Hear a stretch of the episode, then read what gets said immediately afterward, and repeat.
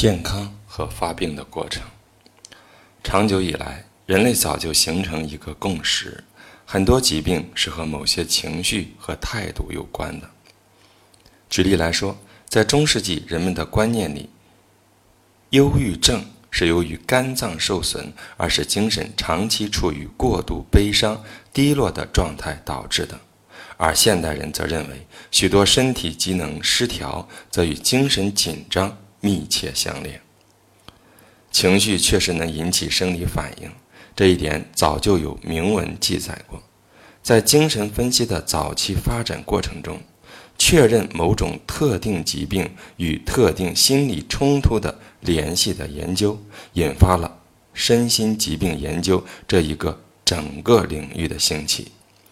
我们都曾听说过心脏病和 A 类性格与 B 类性格之间的关联。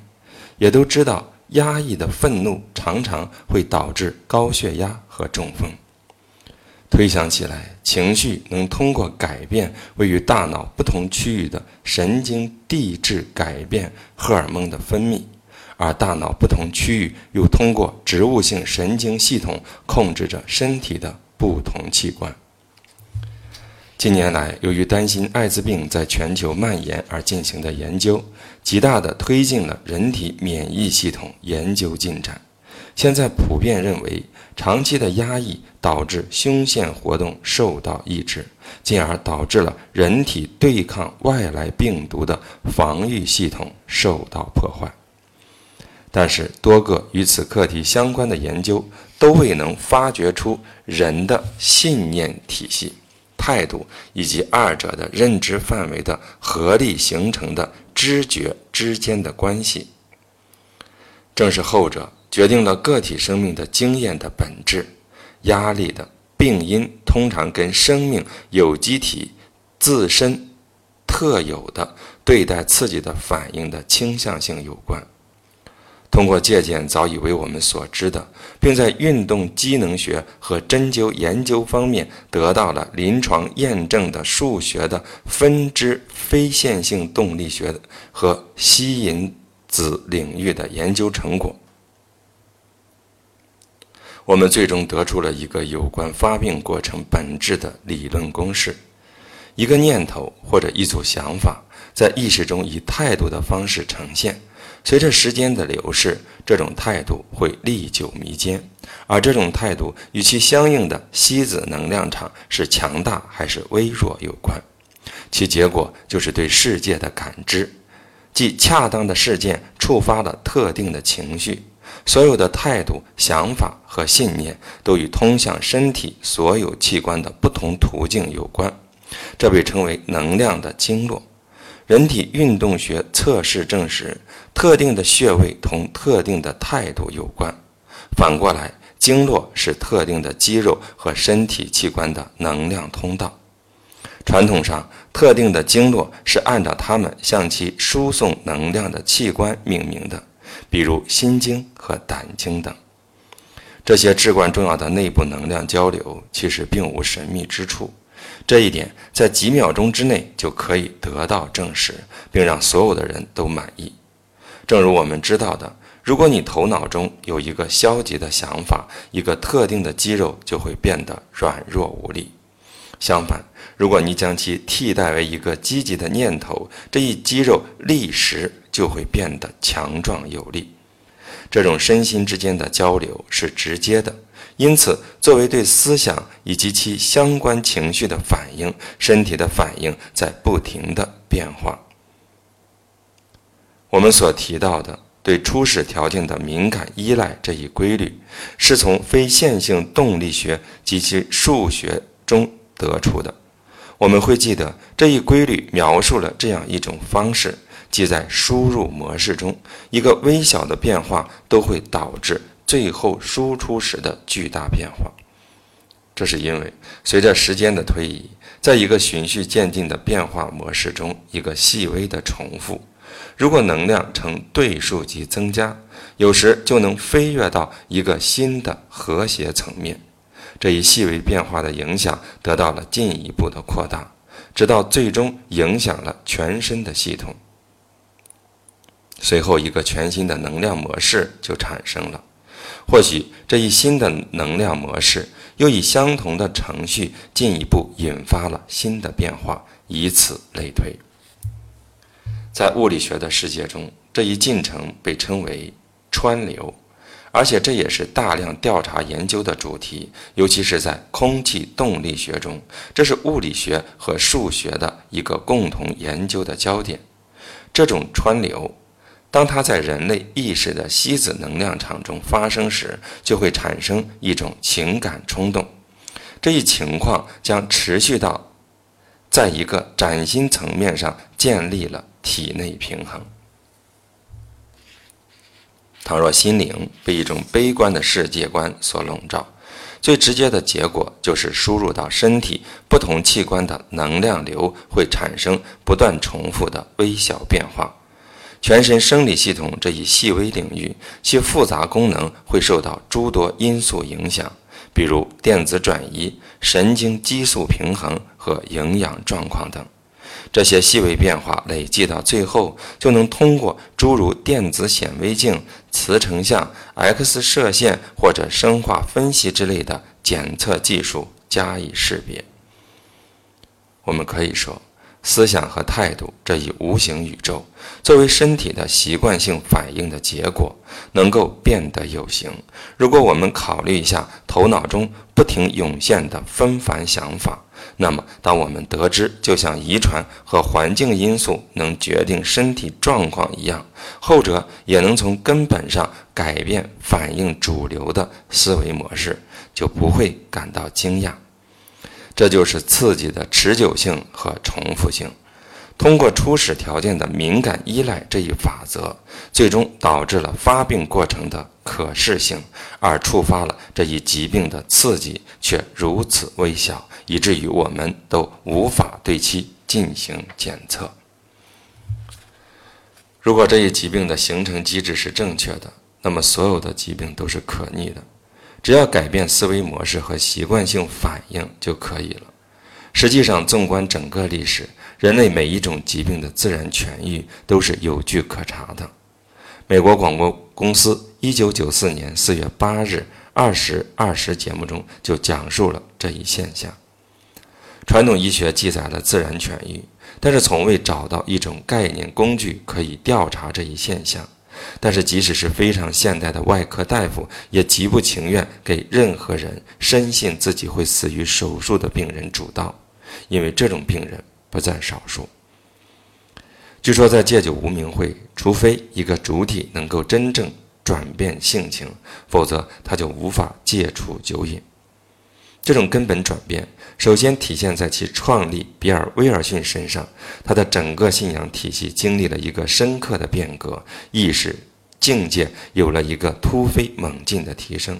这样一个态度上的巨大演变，最初是由康涅狄格州格林威治的医学博士、精神病学家哈利·蒂伯特开始正式研究的。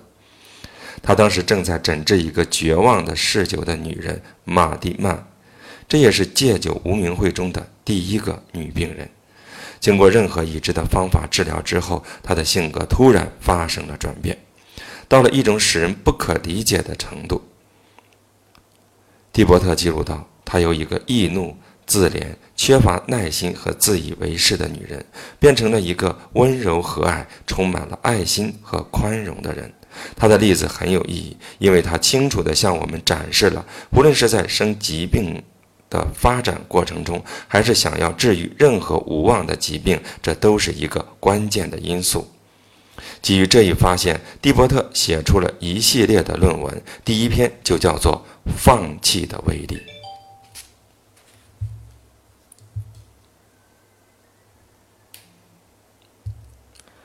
在对从不可治愈的疾病中痊愈的病例进行研究时，发现每一个病例都存在着这一意识的重大转变，因此导致这一病因的吸子模式也不再占上风了。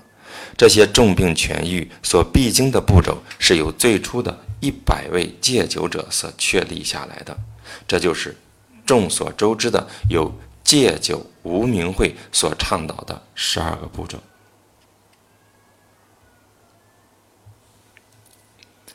也是所有后来的效仿者，即十二部康复小组所采取的步骤。数以百万的病人通过采取这些治疗步骤恢复了健康。这一事实证明，这一经验对于所有疾病的发病过程都具有普遍适应性。卡尔·荣格给罗兰的建议是：全身心投入到任何吸引你的精神小组中去，不管你相信与否，期望奇迹会在你身上发生。这一建议对任何想从疾病中痊愈的人都有用。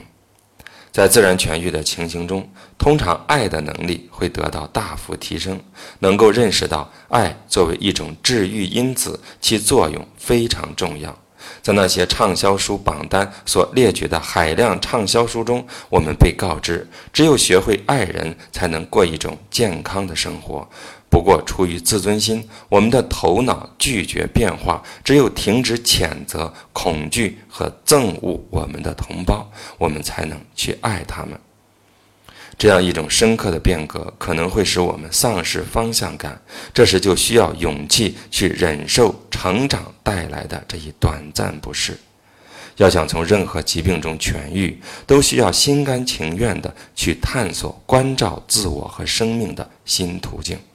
这就包括，当信仰体系发生动摇的时候，需要有能够忍受内心恐惧的能力。人类真实并执着于自身的恨意和不平，要治愈人性，就必须将整个人类拽离充满恶意、攻击和复仇的生活方式。与标度值低于两百的能量场相关的思维和行为的一个最根本的问题是，它们能激起逆反应。可见，宇宙一个非常熟悉的定律就是：负面能量通常能引起大小相等、方向相反的正面能量。因此，所有的攻击，不管是精神上的还是身体上的，都能引起反攻击。恶意会让我们作呕，我们总是自己恶意的受害者。即使是内心深处隐秘的恨意，也会对我们的身体产生生理上的折磨。另一方面，比如像爱与笑具有治疗作用，是因为它源自于一种更为宽泛和广阔的视角，使观察者摆脱了受害者的姿态。每一个笑话都能使我们想起我们的现实是超凡脱俗的，超然于琐碎生活之外。比如黑色幽默，就是基于将一个悖论的两个方面加以并列。基本上，焦虑得到解脱以后，剩下的就是笑声。通常伴随顿悟的就是笑声。喜剧的笑料就是将幻想与现实进行对比。相反，缺乏幽默感和对健康和幸福有害。笑声能带来接受和自由，这对仰仗负面能量和恐吓进行的统治是一个威胁。对于那些富有幽默感的人，是很难对其进行压制的。要提防那些没有幽默感的人、机构或者信仰体系，哪怕他们宣称自己的目标是致力于繁荣。或是与和平，他们也总是与一种想要控制和支配的冲动相生相伴的。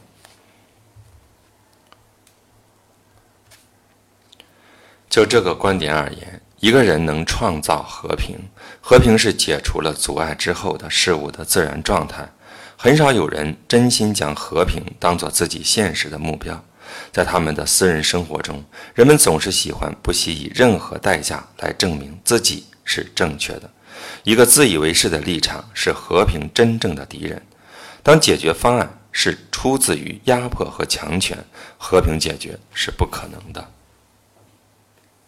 卫生保健领域本身就说明，若试图控制，只会使得他们成为一个新兴的官僚主义的沼泽。复杂的情况代价高昂，制度就像思维背后的态度一样，是软弱和低效的。同非常软弱的锡子厂相连的制度体系之所以效率低下，是因为它们内在的不可靠性，因而是浪费资源、冗长繁琐。卫生保健行业充斥着恐惧和规则，他们不堪重负，只能勉强起些作用。任何个体疾病和整个卫生保健行业的治疗，都只能通过不断提升动机，抛弃自欺，以期望获得一种新的清晰的观点，并不存在恶棍。过去在于制度本身存在偏差。如果我们说健康、高效和兴旺是与现实和谐相处的本质状态，那么就要进行内部的审视，而不是归咎于与系统有关的其他外面的东西。即使他们并不符合牛顿学说，西子模式遵循他们自己的物理法则：宽恕就是被宽恕。正如我们不断能够观察到的。在一个万事万物都互相关联着的宇宙，没有诸如偶然之类的存在，也没有什么是超然于宇宙之外的。因为原因的能量是不可见的，只有显示的效果是可见的，所以才会产生意外事件的这一种错觉。